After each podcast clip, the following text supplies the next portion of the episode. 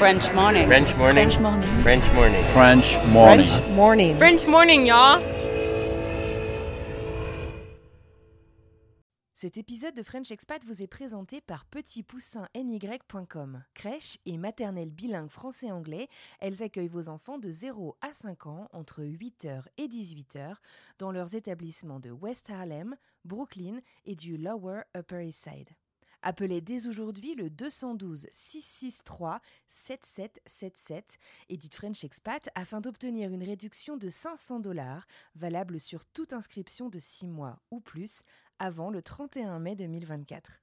Une belle manière de commencer l'année. Merci à Petit Poussin pour son soutien. Maintenant, place à l'épisode.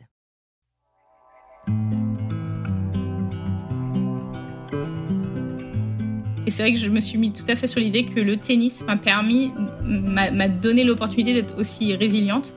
C'est-à-dire que euh, bah, dans le fond au tennis, bah, on perd un match, bah, le lendemain on repart à l'entraînement. Puis si on perd un point, c'est pareil, on a encore le point suivant qu'on peut gagner. Tant que le dernier point il n'est pas joué, que la balle de match n'a pas été gagnée, il y a encore possibilité de gagner. Et donc en fait, c'est vrai que cette attitude, c'était un peu la même chose. Fallait jouer point par point, jour par jour, fallait y aller, fallait continuer. Faut toujours se battre. Tant que le dernier point n'est pas gagné, on peut gagner. Mais ça m'a permis sûrement mentalement euh, de m'en sortir et de pas rester dans ce côté euh, négatif de je suis malade. J'ai des jours où j'ai gueulé, j'avais besoin de, m'exprimer, de dire que j'étais pas contente, que ça, que ça m'énervait, que j'étais pas bien, que ça me, que j'étais pas contente d'être dans cette situa- situation-là. Mais le lendemain, bah, je me réveillais et puis bah, je repartais à la bataille. J'avais beau dire un jour, je suis énervée, ça me saoule, je veux plus être là, euh, j'en ai ras-le-bol euh, d'être malade, euh, d'être, de devoir retourner à l'hôpital. Bah, le lendemain, euh, j'y allais. Parce qu'il fallait y aller, parce qu'il fallait se battre. Et euh, tant que c'est pas fini, bah, on continue.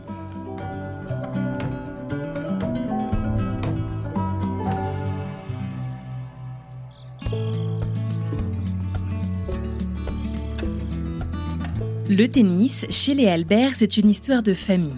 Tous y jouent, tous le regardent et tous l'aiment. Alors quand on propose à Julie d'aller faire ses études post-bac aux États-Unis, et ce avec une bourse pour jouer au tennis, elle accepte presque immédiatement. Quelques années plus tard, son bachelor en poche qu'elle a complété par un master spécialisé en France, la vie à l'étranger se rappelle à la mémoire de Julie. Elle décroche alors son premier job en Allemagne, à Nuremberg, où elle travaille pour la célèbre marque sportive Adidas. Un premier emploi qui la fait voyager et la surmène un peu. Mais Julie aime ça, alors lorsqu'une fatigue intense s'empare d'elle, elle ne s'inquiète pas tout de suite. Finalement, quelques années plus tard, et ce après un long chemin d'errance médicale, le diagnostic est posé. Elle souffre d'un cancer de stade 3B, un cancer très avancé. Julie vit alors en Allemagne et elle nous raconte aujourd'hui comment elle a choisi d'y suivre ses traitements, de ne pas rentrer en France, mais tout de même d'être épaulée par ses proches. Aujourd'hui, cinq ans plus tard, Julie est officiellement en rémission et elle s'apprête à démarrer une nouvelle aventure professionnelle, toujours en Allemagne, pour accompagner les entreprises dont les employés passeraient par des traitements intenses comme la chimiothérapie qu'elle a vécue. Je suis Anne-Fleur Andrely, vous écoutez French Expat, un podcast de French Morning.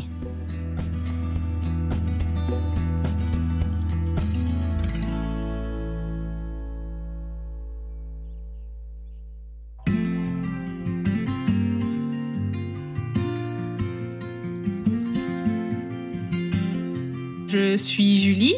Euh, je suis donc euh, bretonne à la base et euh, je suis une depuis mes 20 ans en fait je me suis expatriée à l'étranger et j'ai donc grandi et depuis maintenant 15 ans avec cette expérience internationale et voilà ce qui fait que aujourd'hui j'ai l'impression plus pas seulement d'être française mais d'être une une citoyenne du monde ou en tout cas très européenne. Tu viens d'où en Bretagne? Je suis de Rennes à la base.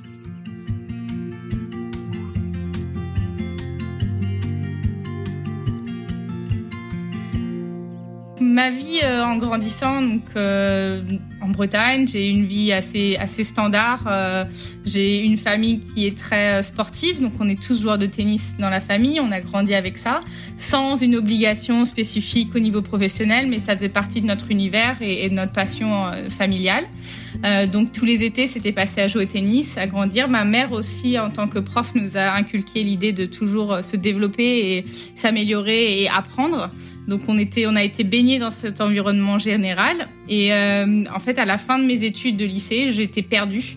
Je suis allée avec mon père au Forum des métiers à Rennes et j'ai fait tous les métiers possibles, d'opticien à architecte euh, et je ne savais pas quoi faire. Et ça a dû être en janvier euh, où je finissais de passer mon bac en, en, juin de l'année suivante, de la même année. Et en fait, euh, en février, j'ai reçu une lettre d'un organisme qui s'occupait à l'époque d'aider les gens à partir aux États-Unis et qui m'annonçait en fait que j'avais le niveau pour partir.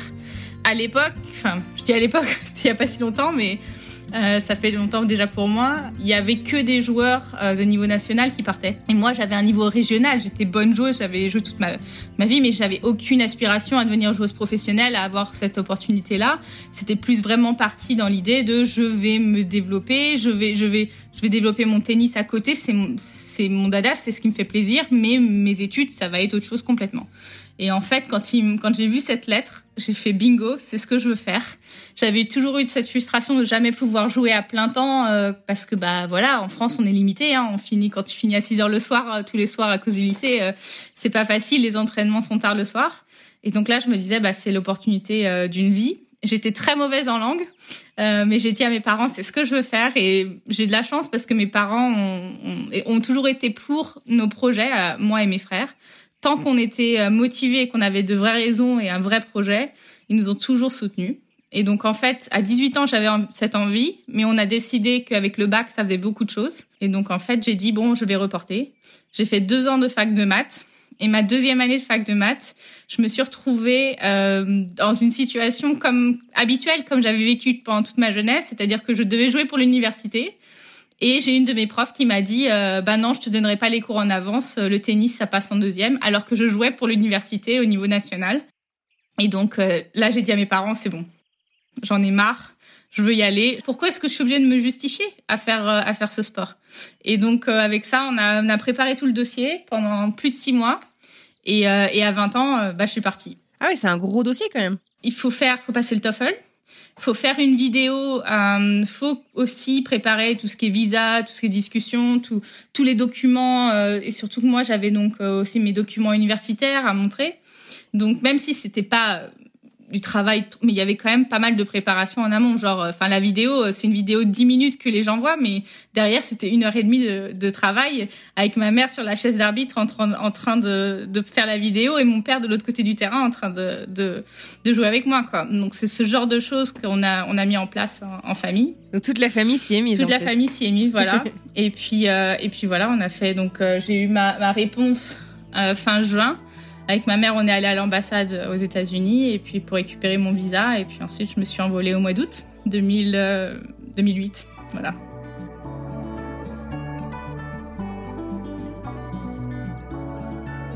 Alors, où est-ce que part Julie aux États-Unis et comment?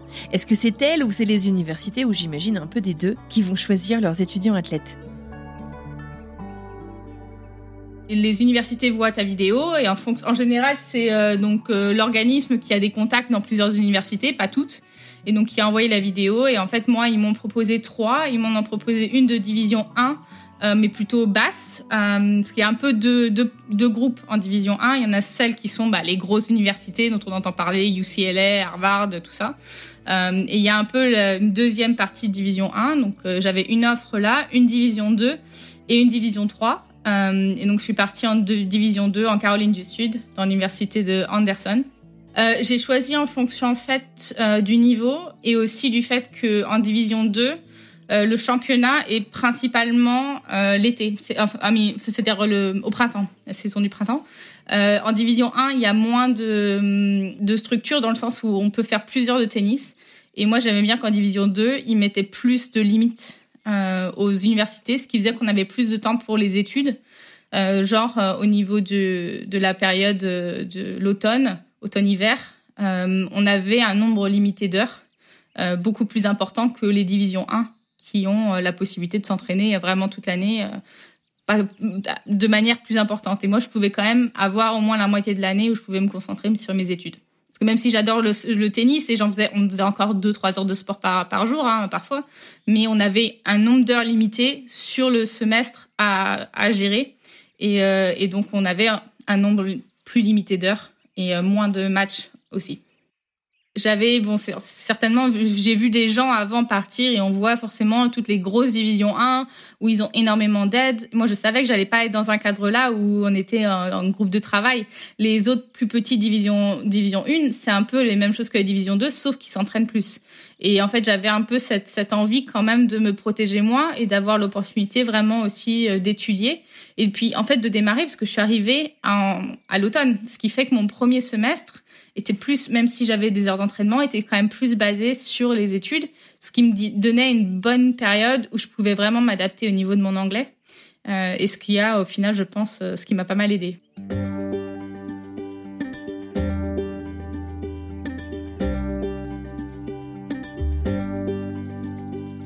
Julie le disait, avant de partir, les langues, c'était pas trop son truc. Donc finalement, six mois pour se préparer, pour se plonger dans ses études et s'immerger dans la langue anglaise, c'était pas du luxe. Au final, Julie se lance dans l'aventure américaine et part donc pour étudier pour obtenir son bachelor. Tout se prépare, sauf que trois semaines avant son arrivée, son coach lui dit Je pars, je quitte l'équipe.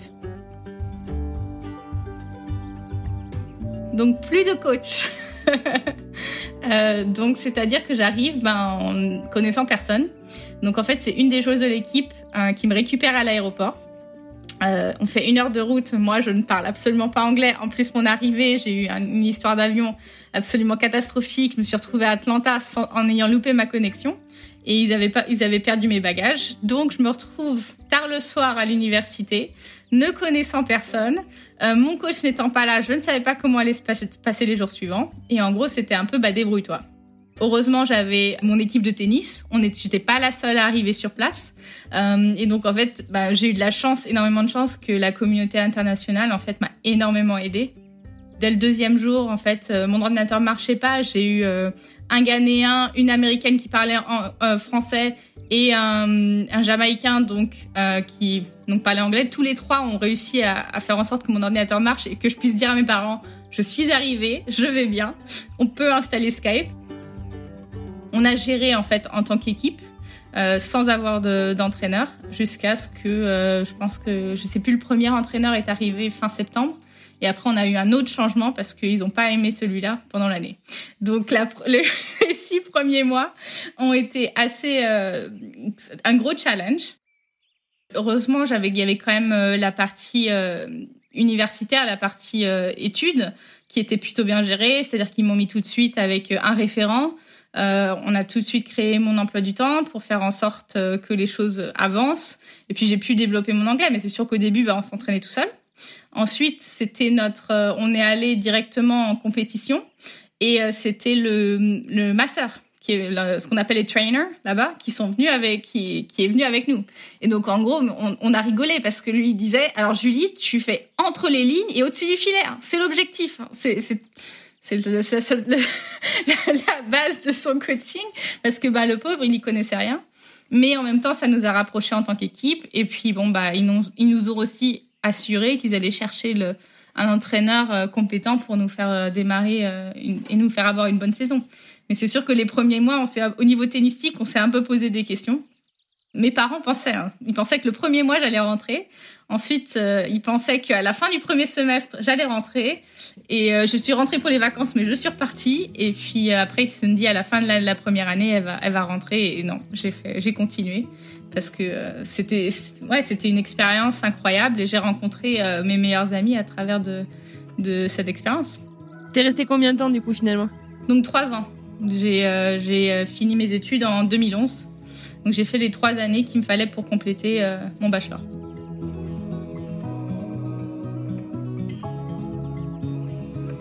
Julie a en fait réussi à transférer certains de ses crédits de sa fac de maths de Rennes, ce qui fait qu'elle n'a pas a effectué 4 ans d'études pour obtenir son bachelor, mais 3 sur place aux États-Unis. Au cours de la troisième année, la question se pose donc de la suite. Est-ce qu'elle souhaite rester? Est-ce qu'elle souhaite rentrer ou même partir ailleurs?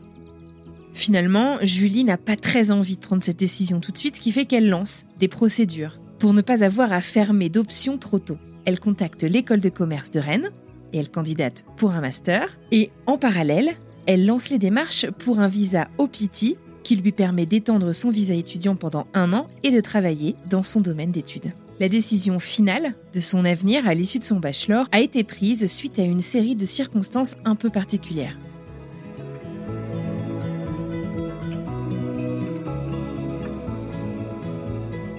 En fin janvier 2011, mon grand-père est décédé. Et je suis pas rentrée parce que bah, mes parents voulaient pas forcément que je rentre. Ils ont dit, écoute, faut vraiment que tu finisses ton année. Euh, c'est compliqué, on comprend que c'est difficile, mais c'est très difficile. Et donc en fait, ça m'a un peu ben secoué malgré tout. Euh, deux semaines après, j'étais sur le terrain de tennis à faire ma compétition. Euh, alors toujours à fond dans ce que je faisais, mais c'est sûr que bon bah là tout d'un coup, ça a un peu changé la donne. J'étais en train de me de réfléchir à ce que je voulais faire. J'avais quand même cette envie de rester, donc j'avais fait les, les démarches pour rester. Euh, et bon, je me suis dit, on va pas prendre la décision maintenant. On va faire en sorte d'avoir les deux choix. Euh, donc j'ai fait petit à petit euh, les démarches pour avoir un OPT, qui est le, un visa d'un an supplémentaire après, après un visa étudiant. donc j'ai fait ces démarches-là. J'allais, j'ai fait, j'ai participé à des conférences où j'envoyais mon CV et en me disant bon bah ça a peut-être marché et puis au pire je ferai un OPT puis sinon je rentre. Donc j'étais vraiment un peu basée sur ça. J'avais regardé mes options pour rentrer et ça me semblait aussi euh, l'option principale, ce serait dans ces cas-là de faire un master. Donc j'avais aussi commencé les démarches. Et en fait, en mars ou avril, euh, je fais, je vais à une conférence et je vais pas nommer la marque, mais j'ai une grosse entreprise qui, en gros, quand je leur donne mon CV, me dit euh, rentre chez toi. Quoi? Ouais, c'était très violent. C'était en, général, c'était en gros, ben rentre chez toi. On veut pas de toi. voilà, ils cherchaient des Américains on m'a dit littéralement rentre chez toi. Donc en fait, il y avait euh, pendant ces conférences-là, en général, il y avait des euh, bah, deux représentants de marque qui étaient à un petit bureau et puis euh, et donc il y a une grande marque qui m'a dit comme ça rentre chez toi. Donc très choquée.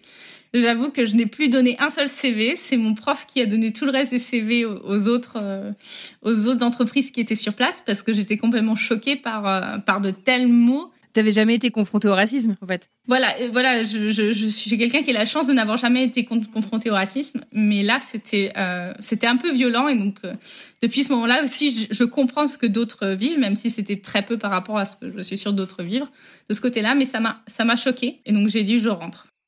C'était c'était le c'était un peu le truc de trop qui m'est arrivé euh, pendant mon dernier semestre et donc j'ai dit je rentre, je veux être avec ma famille, je veux être dans, un environnement où je me sens pas euh, pas agressée. Surtout qu'en plus moi quand j'arrivais je leur disais ben voilà en gros vous m'avez gratuit pendant un an. Après vous pouvez me jeter après un an. Vous n'avez pas besoin de faire de visa, pas pas besoin de faire de recherche.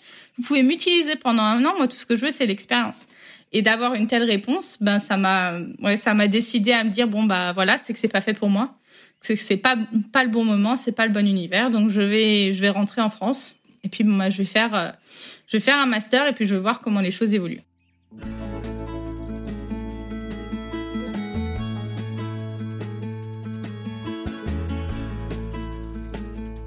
Euh, très difficile le retour. Euh, de me réorganiser, de me réhabituer à la vie. Euh, bah, mes amis, j'en avais plus beaucoup, malgré tout, c'est toujours comme ça. Hein. Et donc j'essaye de me réhabituer à, ma vie et donc je rentre euh, et je fais le SCRN parce que euh, l'école de gestion, je n'avais pas de crédit ETCS, enfin européen, et donc ils avaient du mal à traduire ça. Ah ouais. Et donc je fais. D'accord. Ouais, ils avaient du mal à comprendre, alors que le SRN m'a dit tout de suite, ben écoutez, on vous prend comme étudiant étrangère, sauf que vous ferez pas euh, français en langue étrangère, et vous pourrez en choisir une comme les comme oh, les sympa, Français. ils s'adaptent. Donc trouver. Ils se sont très très bien adaptés par rapport à mon cas. Donc euh, j'ai pu rentrer comme ça en, master euh, économie finance, donc MSC. Euh, donc c'était en gros un an de, de master.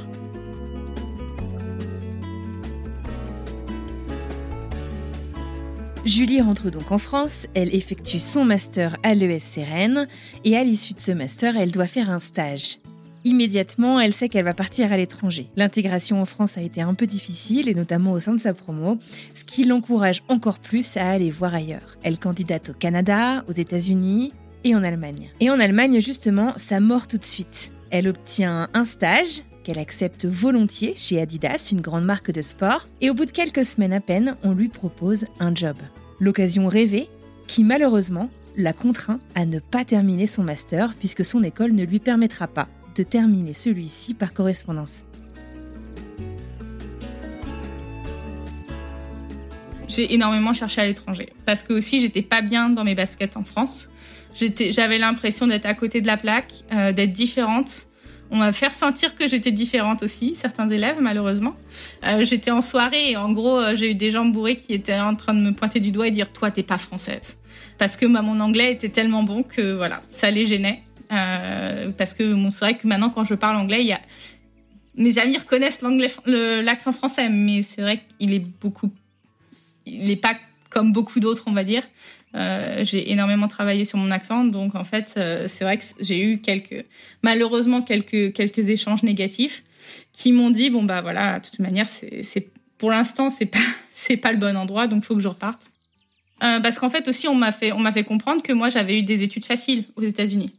C'est-à-dire que malheureusement, euh, les systèmes français considèrent que, en gros, bah, t'as la vie facile si tu fais tes études aux US. Et parce qu'effectivement, j'avais moins d'heures de cours. Euh, mais ouais, enfin, le nombre d'heures de cours correspond à beaucoup d'heures de travail à côté. C'est vrai que c'est pas la même chose. Exactement. Et puis bon bah à côté, bah, j'avais ma bourse de tennis, donc fallait jouer, fallait faire les heures de tennis. Euh, faut faire partie d'associations et il y a énormément de choses à, faire de vie euh, universitaire qui est beaucoup plus, euh, à mon opinion, euh, qui prend du temps plus que ce qu'on voit euh, en France, enfin de ce que j'ai vu en tout cas. Mais ouais, c'était un peu le retour. Genre, bah toi, t'as as, as, été frisou pendant trois ans à faire ta, ta, vie aux US, à te faire plaisir pendant que nous on a bossé. Belle ambiance, sympa.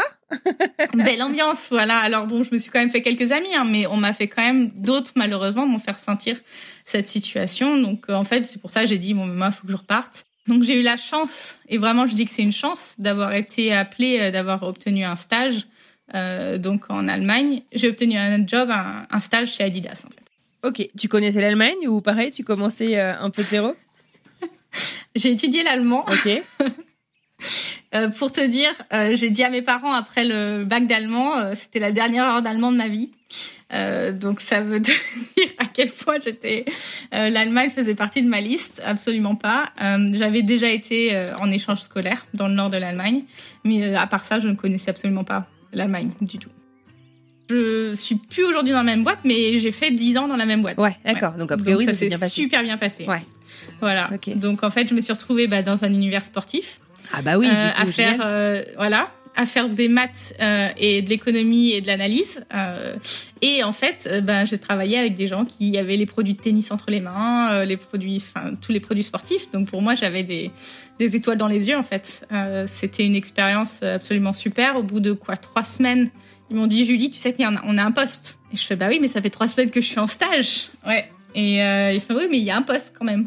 Et donc j'ai envoyé mon CV, donc j'ai eu le poste. Et donc ils ont adapté pour que je puisse avoir mon euh, démarrer en fait euh, le poste juste à la fin de ma période officielle de stage euh, de ce que j'avais besoin et donc j'ai pu démarrer tout de suite en tant qu'analyste au sein de l'équipe et être à fond à fond dans mon job.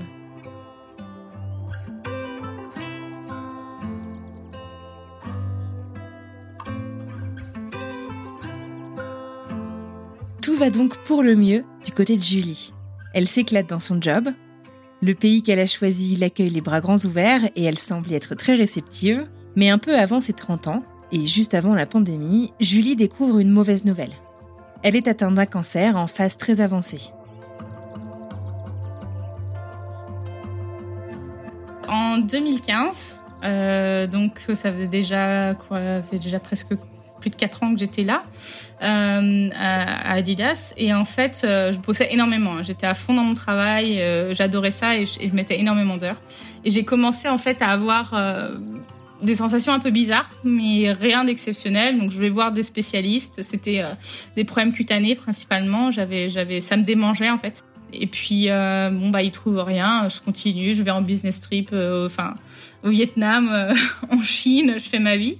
Et je retourne voir encore 2015, euh, plusieurs fois dans l'année des spécialistes, ils ne trouvent rien. 2016, euh, je vais même deux mois à Hong Kong et Taïwan pour le boulot, donc ils m'envoient deux mois là-bas. Très très fatiguée à ce moment-là. Je commence à être épuisée, genre en gros, bon, je bossais 80 heures à ce, à ce moment-là, donc je faisais énormément d'heures parce que j'avais mes heures là-bas et en fait ma stagiaire sur place ne faisait pas le travail demandé donc j'enchaînais presque full time euh, par-dessus pour faire en sorte que le travail soit fait sur place. Mais j'étais épuisée. Je le savais très bien. J'ai fait après un, mini, pas un mini burn-out, mais à un moment, je me suis sentie mal au boulot et ils m'ont dit bon bah faut, faut s'arrêter. Au même moment, j'étais en plein déménagement parce que je me suis acheté un appartement. Donc euh, je me mettais une dose de travail et, de la vie de tous les jours énorme. Et du coup, la fatigue euh, pouvait aussi s'expliquer par ce rythme-là. Euh, donc peut-être que ça t'inquiétait pas particulièrement quoi. Voilà, c'est ça. Moi, ça, ça m'inquiétait pas. J'ai eu depuis des années des problèmes de dos. J'avais mon dos qui craquait régulièrement, donc j'allais voir mon médecin qui me craquait le dos, le, le cou et tout ça. Donc rien d'exceptionnel. Ce que je me disais, voilà, la fatigue, c'est dû à ça. Et puis en, novembre-décembre 2016, donc on parle presque deux ans après les premiers symptômes, je commence à avoir une, une grosseur au cou. Et puis au moment, on continue à dire que parfois il y on peut avoir un, lymphome qui, euh, qui grossit à cause du fait qu'on a une des vertèbres de.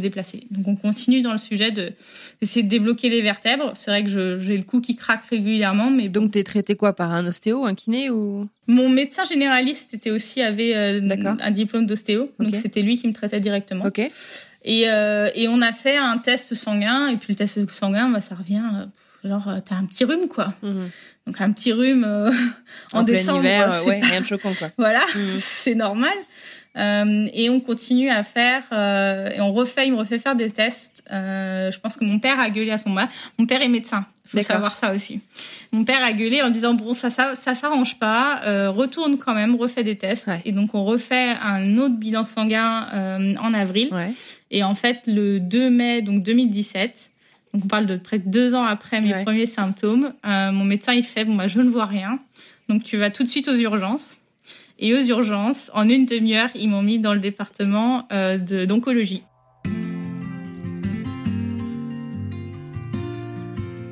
Alors en fait, eux, ben bon, ils ont des connaissances supplémentaires, mais en fait, ils ont très vite compris que j'avais fait les symptômes à l'envers. Ah, c'est-à-dire que logiquement, on démarre avec euh, une fatigue très importante, après des grosseurs, après et en fait, parfois la démangeaison euh, vient en dernier. Sauf que moi, j'ai fait presque un an et demi de démangeaison sans faire aucun autre symptôme. Et donc c'est vraiment, ils ont dit, en fait, ça fait les symptômes à l'envers. Et donc ils euh, m'ont testé pour un cancer donc Hodgkinien. Et ils m'ont testé au moment où ils ont fait le, test final, donc euh, moi l'épinière et tout ça, ils ont vu que j'étais au niveau 3B. C'est-à-dire que juste après 3B, c'est niveau 4, très très avancé. Euh, donc c'était un peu l'urgence, hein, parce que le niveau 4, il n'y a rien d'autre après.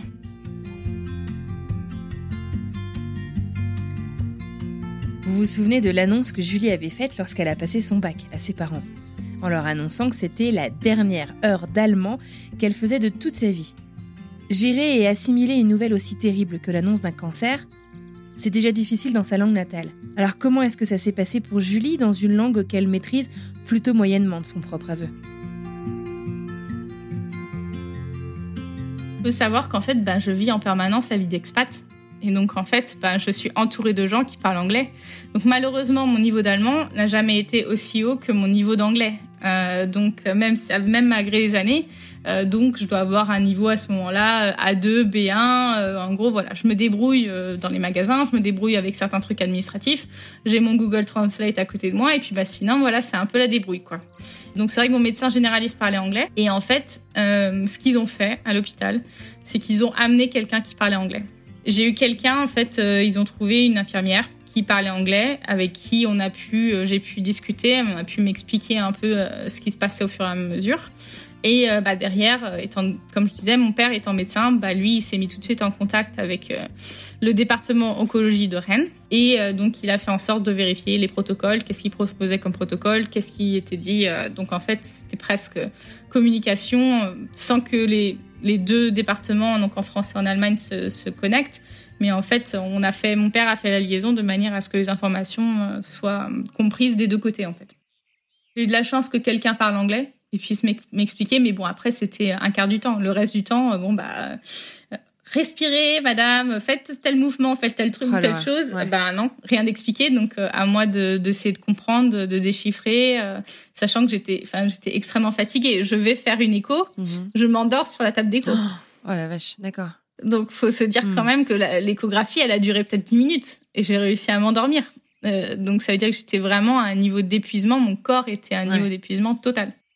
J'imagine peut-être que je dis n'importe quoi, mais tu dois être euh, à la fois, j'imagine, une grande angoisse en fait de l'annonce qu'on te dit, et en même temps un ok, ça y est, on a trouvé, ou, enfin, je sais pas, soulagement, le mot me paraît déplacé, mais euh, euh, j'imagine qu'il y a un certain, ok, ça y est, on va pouvoir me traiter, on m'a entendu, on va, on va pouvoir faire quelque chose, quoi.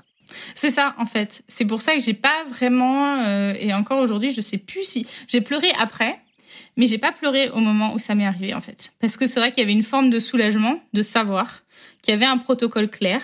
Euh, c'est vrai qu'en tant que quelqu'un de très mathématique, je suis tout de suite allée regarder les pourcentages de, de, survie. Hein. Euh, franchement, donc d'aller voir, d'aller comprendre un peu plus en détail. Comme je disais, mon père étant médecin, bah, c'est sûr qu'il m'a énormément parlé qu'on en a énormément discuté. Et en fait, moi, je suis restée un, très, très euh, euh structurée et très, très. C'est voilà, c'était l'objectif. Maintenant, fallait y aller. Hop, fallait, fallait démarrer mhm. et, euh, et faire tout ce qu'il fallait. Et c'est seulement en fait quatre jours après que j'ai pleuré. Ah. Et euh, c'était même pas pour moi en fait que j'ai pleuré.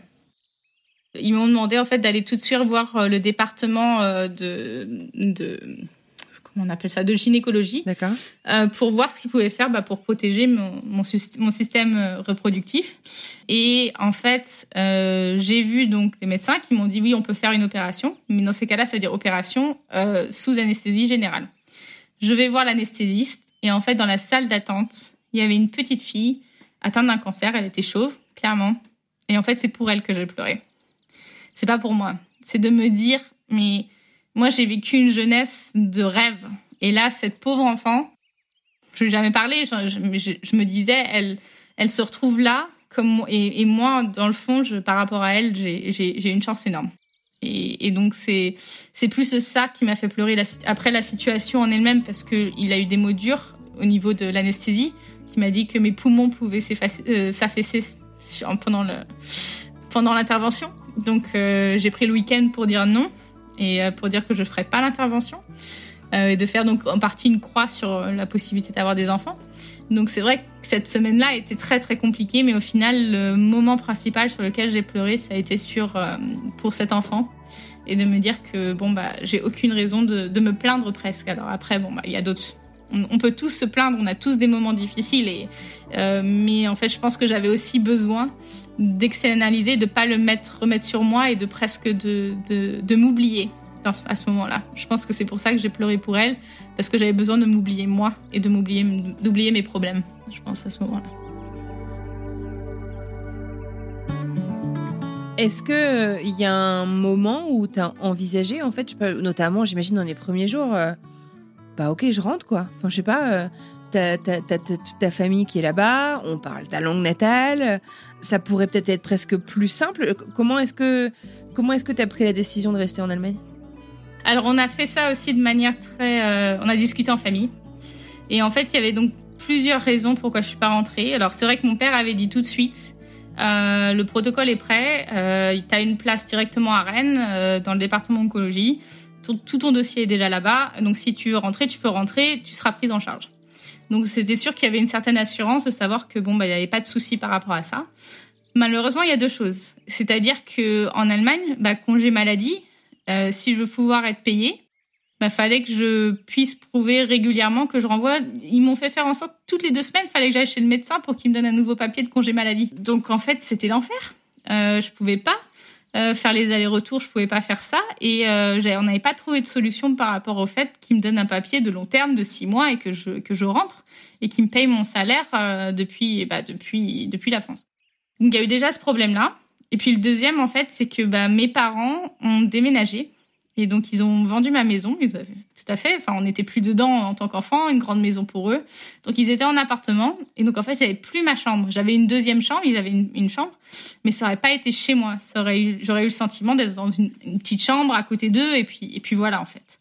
Et je pense qu'ils ont compris assez rapidement que j'avais besoin de mon espace avec mes affaires et ma vie. Et ma vie était en Allemagne. Ces deux choix ensemble, on a fait, on a fait, on a posé le pour et le contre en famille on a dit entre ces deux choix, on va faire le choix de l'Allemagne. Alors après, j'ai pas fait toute seule. C'est-à-dire que mon père est venu pour la première chimio, et ensuite ma mère en tant que professeure, bah, elle était en vacances, donc elle a pas fait les, elle a pris le mois de juin, donc elle a demandé à pas être de bac cette année-là. Et donc, elle a passé juin, juillet, août chez moi euh, pendant trois mois. Enfin, en gros, ils ont fait des allers-retours. Mon père est venu, en gros, toutes les deux, trois semaines. Mes frères sont venus. J'ai un frère en Suisse, un frère euh, en France, donc ils sont tous les deux venus. J'ai ma tante qui est venue à un moment aussi quand il pouvait plus. J'ai mes amis qui sont passés, mes collègues aussi. Et donc, j'ai créé un système, en fait, autour de moi et j'ai eu des gens absolument magnifiques qui sont venus m'aider. Et donc, j'ai passé euh, trois jours toute seule et à chaque fois, ces trois jours-là, j'ai eu un de mes collègues qui est venu dîner avec moi. Ah, donc t'as été vachement bien entourée. Très, très bien entourée. Et ça, c'est des remerciements, enfin, ils le savent tous, mais ça n'a pas de prix. Tout ce qu'ils ont fait et donné et pour être là pour moi.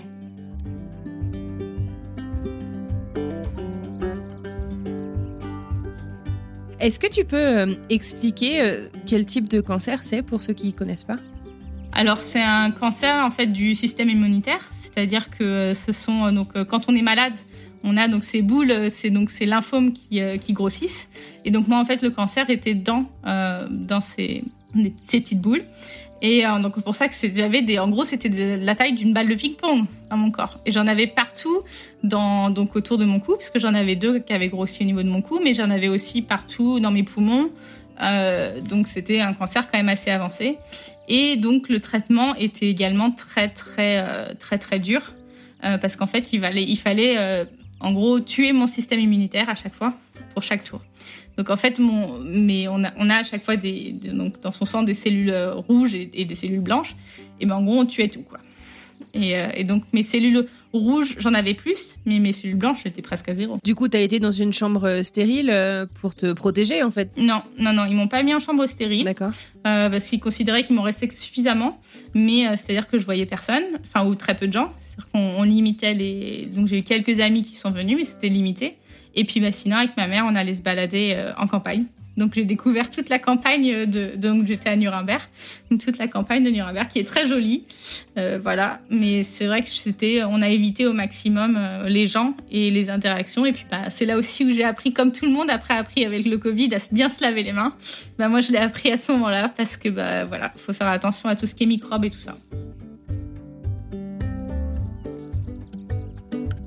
Et qu'est-ce qu'ils disaient les médecins à ce moment-là, donc du coup en Allemagne, sur, euh, bah, sur le futur Enfin, je veux dire, comment est-ce qu'ils envisageaient le truc? Ils se prononcent jamais, parce que bon, bah, on sait jamais. Chaque cas est unique.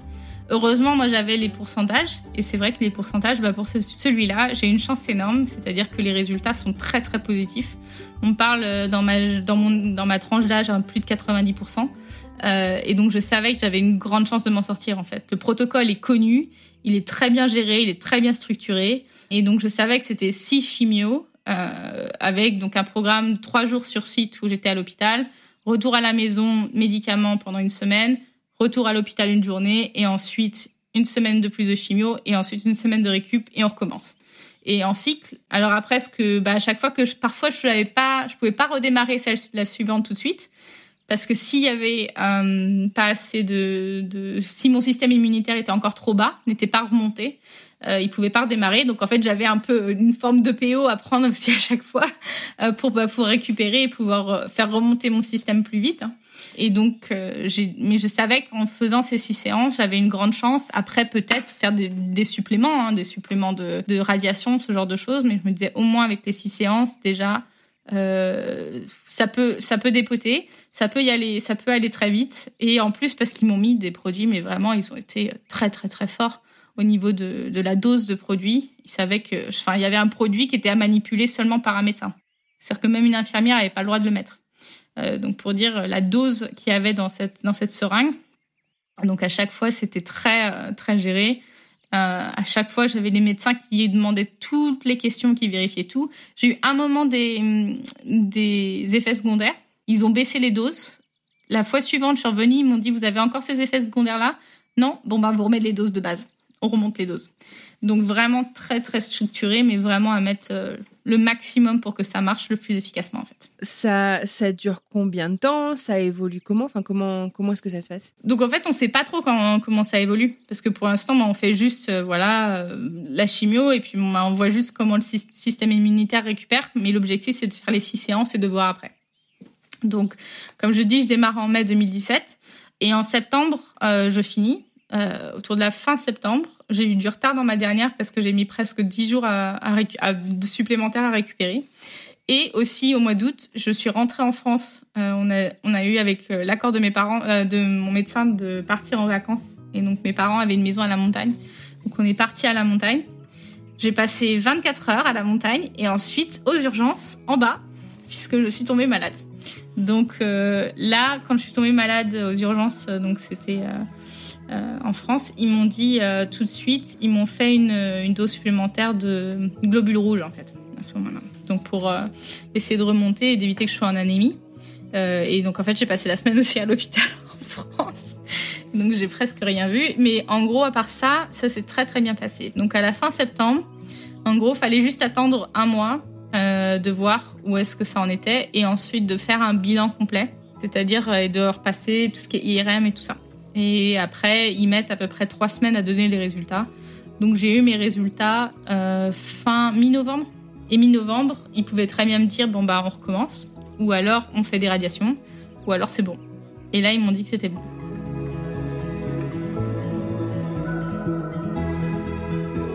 Donc j'ai eu énormément de chance, puisque je n'ai eu qu'à faire euh, un, tour de, chimio en fait.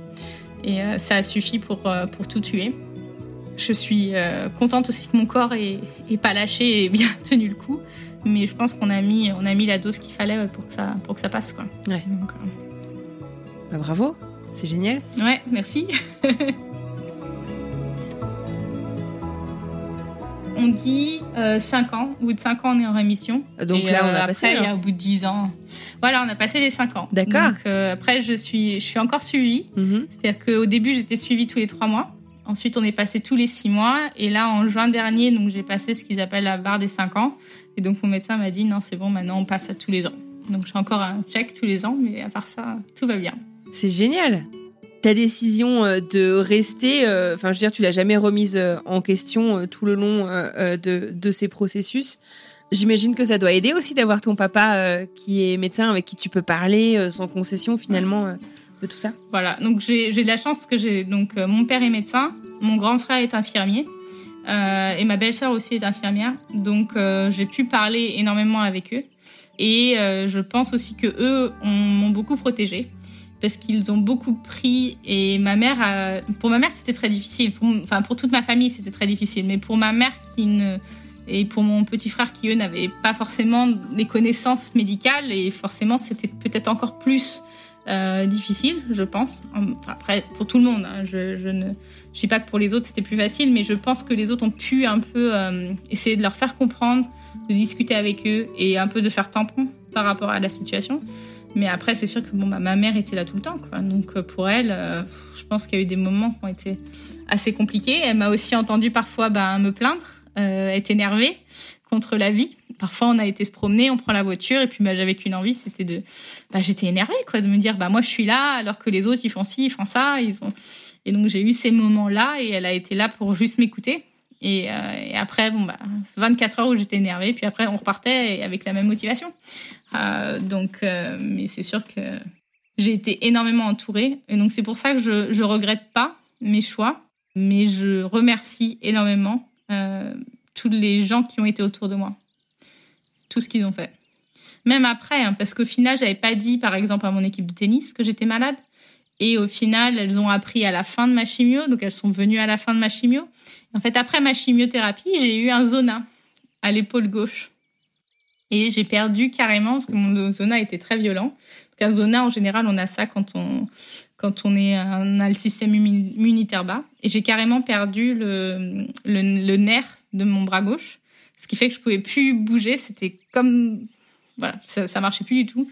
Donc j'ai eu aussi besoin d'aide bah, pour la rééducation euh, du bras, pour euh, bah, me conduire parfois, euh, pour mes courses et tout ça. Et c'est vrai que j'ai eu autour de moi, de, du début jusqu'à la fin, des gens géniaux à m'aider. Et même les médecins, les infirmières, ils m'ont toujours fait en sorte qu'il y ait quelqu'un qui parle anglais avec moi. Alors pas mon médecin actuel, avec lui, on parle que allemand. Donc en général, c'est euh, il y a goutte. Vous encore, voyez euh, pas, mais elle fait le, pouce euh, en l'air. voilà. Et, en général, c'est on, en rigole d'ailleurs, mais mais c'est vrai que sinon ils ont toujours trouvé fait en sorte que je me sente bien et que je sois au mieux tout au long de mon programme. Et ça, c'était vraiment génial.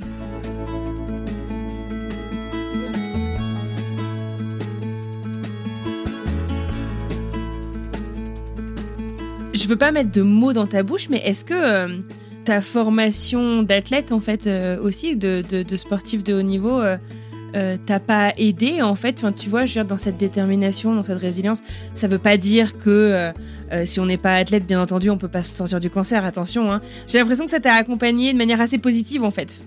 Tout à fait. Et d'ailleurs parce que en fait la partie la plus difficile elle a été après de revenir euh, dans le monde du travail, j'étais très très énervée et j'ai mis du temps à mettre les mots dessus, à mettre les mots sur l'expérience. Et au final, c'est vrai que j'en ai parlé plus tard et c'est vrai que je me suis mis tout à fait sur l'idée que le tennis m'a permis m'a donné l'opportunité d'être aussi résiliente. C'est-à-dire que euh, dans le faux au tennis, bah, on perd un match, bah, le lendemain on repart à l'entraînement. Puis si on perd un point, c'est pareil, bah, on a encore le point suivant qu'on peut gagner. Tant que le dernier point il n'est pas joué, que la balle de match n'a pas été gagnée, il y a encore possibilité de gagner. Et donc en fait, c'est vrai que cette attitude, c'était un peu la même chose. Fallait jouer point par point, jour par jour, fallait y aller, fallait continuer. Faut toujours se battre. Tant que le dernier point n'est pas gagné, on peut gagner. Donc en fait, c'était un peu cette, idée et qui m'est restée dans la tête et avec cette façon de, penser que je me suis battue. Et, euh, mais sans vraiment m'en rendre compte. Mais c'est vrai que c'est cette attitude-là tous les jours. Euh, euh, de me dire bon bah voilà comment est-ce qu'on va s'en sortir, qu'est-ce qu'il faut faire aujourd'hui pour que j'aille mieux, d'avoir aussi des hauts, des bas parce que bah, les matchs de tennis c'est pareil, il y a des hauts, il y a des bas. Et c'est vrai que c'était un peu euh, presque la même façon, la même attitude que j'ai eue dans la manière dont je, fais du sport tous les jours, je pense. Et donc c'est vrai que pour moi ça a sûrement créé une forme de pas de facilité. Mais ça m'a permis sûrement mentalement euh, de m'en sortir et de pas rester dans ce côté euh, négatif de je suis malade. C'est-à-dire, comme je disais tout à l'heure, j'ai des jours où j'ai gueulé, j'avais besoin de, m'exprimer, de dire que j'étais pas contente, que ça, que ça m'énervait, que je, j'étais pas bien, que ça me, que j'étais pas contente d'être dans cette situation-là. Mais le lendemain, bah, je me réveillais et puis bah, je repartais à la bataille. J'avais beau dire un jour, je suis énervée, ça me saoule, je veux plus être là, euh, j'en ai ras-le-bol euh, d'être malade, d'être, devoir retourner à l'hôpital. Bah, le lendemain, j'y allais parce qu'il fallait y aller, parce qu'il fallait se battre. Et euh, tant que c'est pas fini, bah, on continue.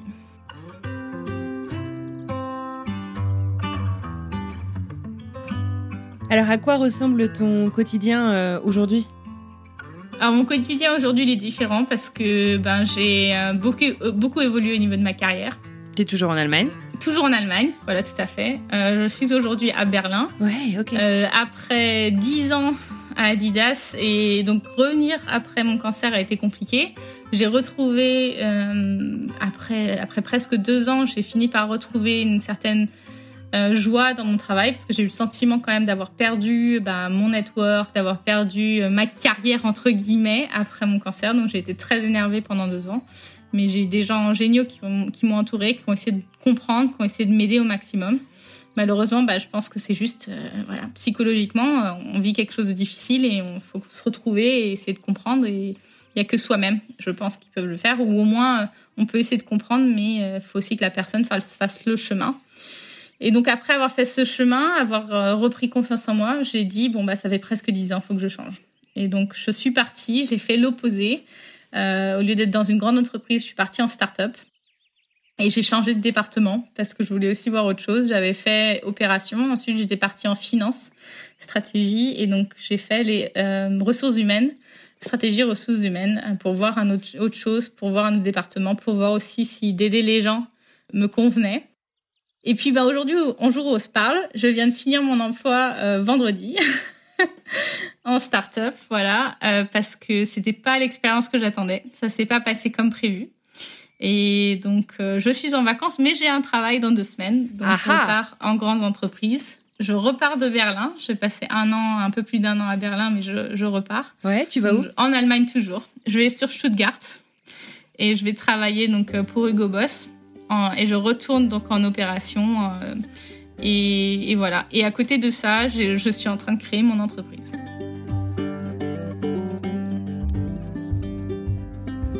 L'expérience que Julie a vécue, qu'elle nous raconte à demi-mot, à l'issue de ses chimiothérapies lorsqu'elle a dû reprendre le travail, a été très compliquée. son retour en entreprise, son intégration en entreprise, l'adaptation de ses tâches. C'est finalement un tout qui l'a amené à s'interroger et à créer une solution pour les personnes qui traversent la même chose, côté patient donc, mais aussi côté ressources humaines, comment accompagner les employés en retour de maladie. Toute mon histoire, il y a une partie euh, qui a été, comme je disais, très difficile, c'est de revenir au travail après mon cancer. Et vu mon expérience, bah, j'ai appris énormément et donc j'ai envie d'aider les autres.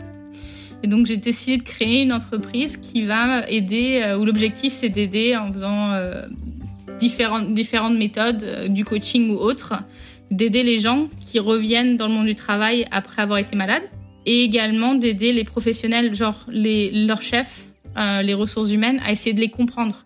Je vais pas pouvoir leur donner toutes les réponses parce que chaque personne le vit, mais il y a des choses qu'ils peuvent essayer de comprendre, éventuellement de travailler avec les entreprises. C'est vrai que la mienne, a fait du mieux qu'il pouvait, mais en fait, le système allemand ne s'est pas adapté à ma situation.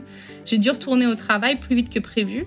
Quand je suis revenue, j'étais dans un système où j'étais en gros euh, malade, mais je travaille. C'est-à-dire que j'avais encore euh, mon document du docteur disant que j'étais malade, mais je pouvais revenir 5, 10 heures par semaine dans le monde du travail pour faire une réintégration.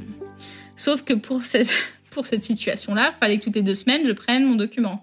Et ça tombait en plein milieu des vacances. C'était mon premier Noël en famille après mon cancer. J'allais pas le passer en Allemagne.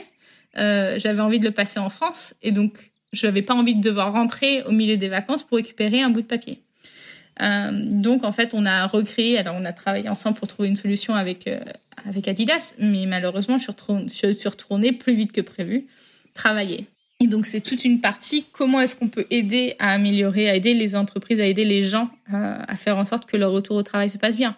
Ils avaient quelqu'un d'externe qui devait m'aider. La personne n'avait aucune idée de mon dossier. Elle m'a parlé de choses qu'on parle à des gens qui ont 50, euh, 60 ans en fin de carrière et qui veulent euh, pas des pas quelqu'un qui a 29 ans et qui a qu'une envie, c'est de se remettre à bosser, d'avoir de se remettre à 200% et d'avoir euh, encore une longue longue carrière et une longue vie. Et, en fait, elle parlait comme si j'étais en, fin de carrière et donc que je pouvais utiliser ce qui m'était arrivé pour pour baisser le pied, et, enfin enlever le pied de la pédale d'accélérateur et de et de profiter des quelques années récentes. Et donc, le message était, était malheureusement très mauvais. Euh, aucune faute de la part d'Adidas, c'était juste quelqu'un d'externe qui n'était pas du tout adapté à la situation. Mais donc, je pense que ça, ça peut être mieux fait. Et donc, j'espère que à travers euh, mon entreprise, je peux aider. Si au moins j'aide une personne, j'aurais gagné. Donc, du coup, c'est quelque chose que tu veux faire en plus de ton activité pro euh, actuelle? Voilà, c'est ça. Ah, génial.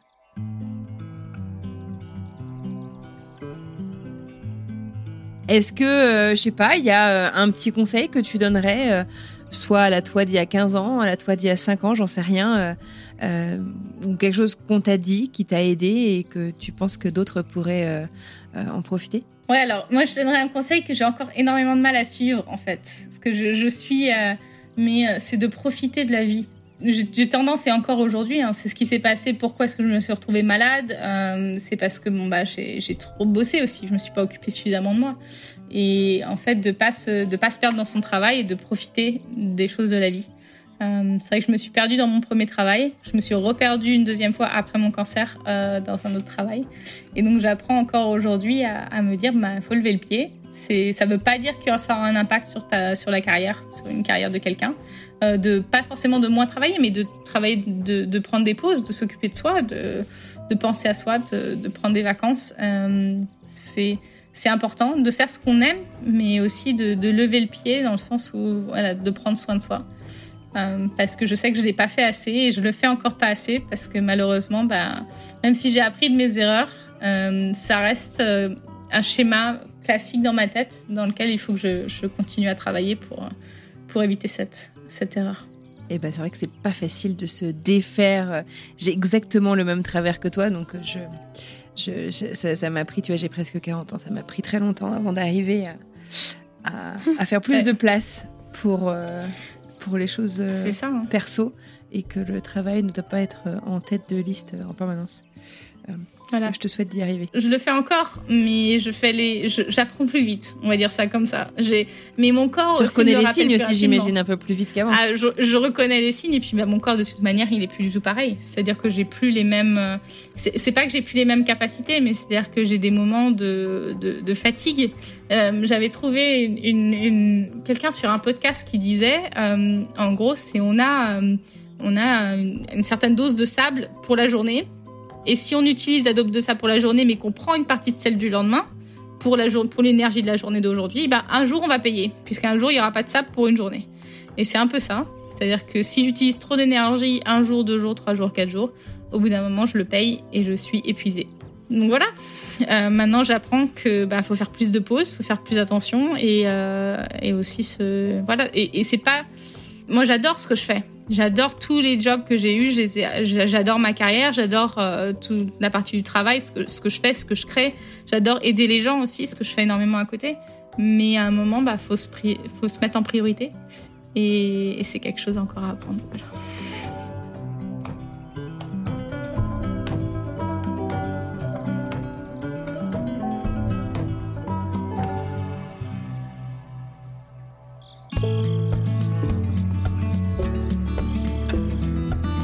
Et voilà, c'est terminé pour aujourd'hui. Au moment où j'enregistre cette conclusion, Julie est en train de faire ses cartons. Dans deux semaines, elle euh, commence son nouveau job à Stuttgart et dans quelques mois, elle fera son déménagement.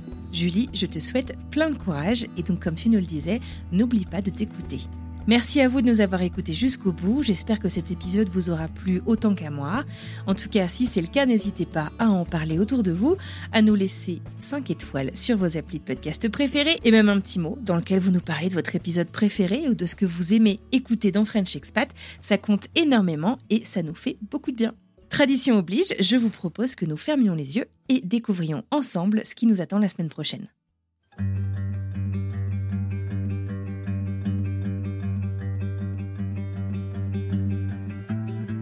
Le 31 décembre, on est tous partis, on a pris l'avion. Donc lui, euh, on était tous à Roissy. Lui, il est parti à Pointe-à-Pitre et nous, on est revenus ici. Je me pensais pas capable de faire ça en fait, mais euh, l'envie était telle que euh, hop. Bah après, on leur a bien expliqué, voilà, que on était tous les deux. on l'avait choisi de faire ça vous allez avoir la possibilité d'apprendre anglais. Papa, il sera toujours là. Enfin, euh, il viendra vous voir. Vous pouvez le joindre quand vous voulez. Euh. Alors moi, j'ai ma voisine, euh, ma voisine d'en face en France, qui me dit "Mais en fait, vous divorcez? Il va se trouver quelqu'un d'autre." Il ne me reste plus qu'à vous souhaiter une merveilleuse fin de journée, une très belle fin de semaine, et je vous dis donc à mardi pour une nouvelle histoire.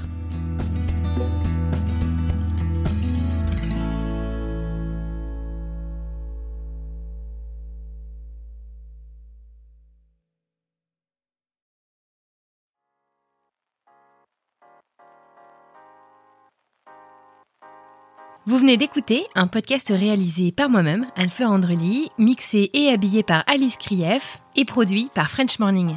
French Expat n'est pas le seul podcast de French Morning. Pour retrouver tous les podcasts du groupe, rendez-vous sur frenchmorning.com slash podcast. À bientôt!